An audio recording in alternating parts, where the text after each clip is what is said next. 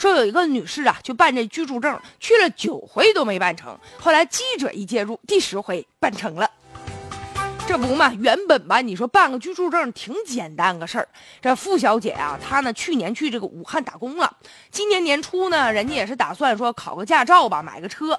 但是呢，她在北这个武汉呢没房子，所以就需要呢办这个居住证才能买车。他就按照网上介绍的流程提交了材料了。结果第一回呢到这警务室吃了个闭门羹，当时呢据据说这民警出去办事儿去了，他就回去了。第二次呢，他又跟公司请假，又去警务室了，仍然没有人儿。就这样吧，就前前后后，反正一共去了九回。要么呢就没人，要不就说你差材料，甚至呢这协警就要求他了，说你得提供你们公司的营业执照和法人证书等等公司的文件。这付小姐就说：“你这东西我根本拿不出来呀，我们公司能给我吗？再说我没听说我办一居住证，我还得需要这些东西啊。”这是故意的吗？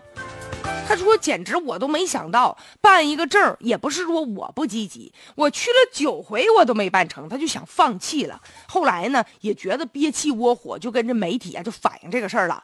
现在这媒体就给他出主意啊，说你啊现在在网上留言啊，在家媒体一介入。”一去采访，嚯！这下这公安分局的工作人员高度重视啊，立马要求当事的民警迅速和办证人员取得联系。当天下午，这证就办好了。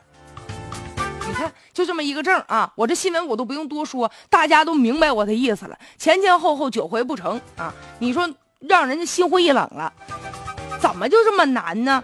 就去了见不着人，那你这工作人员干嘛去了？上班时间干什么去了？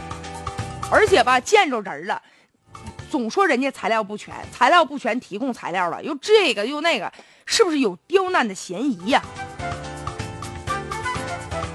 你看，等到记者一介入，啊，人家在网上一留言了，立马就办啊，一次就办好了。有的时候我们希望是吧，一些这个窗口单位啊，不要光是喊口号，你得把这个行动啊就落实。办证难。也确实是办事难的一种缩影啊，所以这个服务意识一定要跟上。就这个付小姐，现在呢这个证终于办下来了，也希望在武汉啊赶紧买车吧。